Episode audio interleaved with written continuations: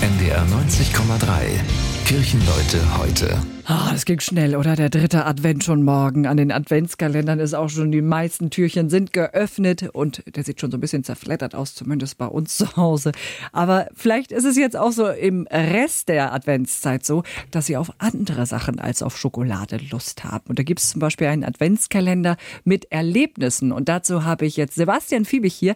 Er arbeitet als Pastoralreferent in der Innenstadt, in der katholischen Pfarrei St. Ansgar. Moin erstmal. Moin.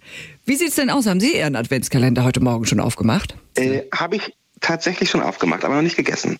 Ich finde so am Anfang, so die ersten Türchen, da denkt man immer so, oh, lecker Schokolade schon zum Frühstück, das ist so verwegen, das mache ich einfach mal. Und irgendwann lässt das immer mehr nach. Ne? So, wir möchten aber über einen anderen Adventskalender sprechen. Und zwar über einen ökumenischen, den Sie anbieten. Ähm, was ist das genau? Ja, wir organisieren den gemeinsam mit der Hauptkirche St. Petri an der Mönckebergstraße. Mhm. Äh, jeden Tag im Advent öffnet sich da in der Kirche ein Türchen. Sehnsucht nach dem anderen Advent ist das Motto. Im Advent ist in der City ja nicht nur die Zeit für Weihnachtsmärkte und Weihnachtseinkäufe. Der Advent hat auch kleine Ruhepausen und die möchten wir anbieten. Was erwartet mich hinter so einem Türchen?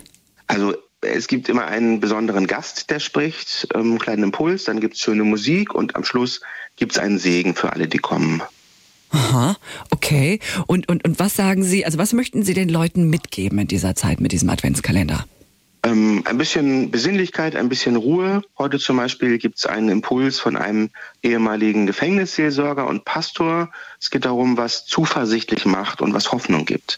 Die Musik gibt es dann auch, Mike Manske auf der Gitarre und um 15 Uhr geht es heute los. Okay, oh, das ist schön. Und, und Weihnachtsbäume, glaube ich, äh, äh, verkaufen Sie auch noch für den guten Zweck, oder? Ja, nicht in der Innenstadt, sondern das äh, ist in Billstedt der ah. Fall. Also wer noch einen Weihnachtsbaum braucht, der kann nach Billstedt fahren. Da verkauft die katholische Gemeinde Weihnachtsbäume und der Verkauf ist direkt vor der Kirche im Öhendorfer Weg Nummer 10 neben dem Einkaufszentrum. Äh, Bäume gibt es für heute bis 18 Uhr noch und die nächsten Tage auch noch. Der Erlös, und das ist das Schöne aus dem Verkauf, der kommt mehreren Schulen im Norden von Tansania zugute. Viele mhm. Kinder können da nicht zur Schule gehen, weil das Geld fehlt. Und ich finde es super, die Aktion. Ich habe einen guten Baum und die Kinder haben eine gute Zukunft. Ja, das sind zwei tolle Tipps fürs Wochenende, ja.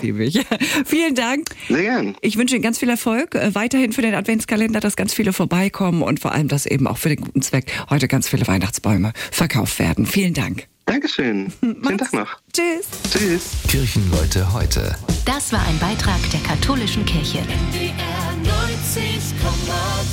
Wir sind Hamburg. Hamburg. Hamburg.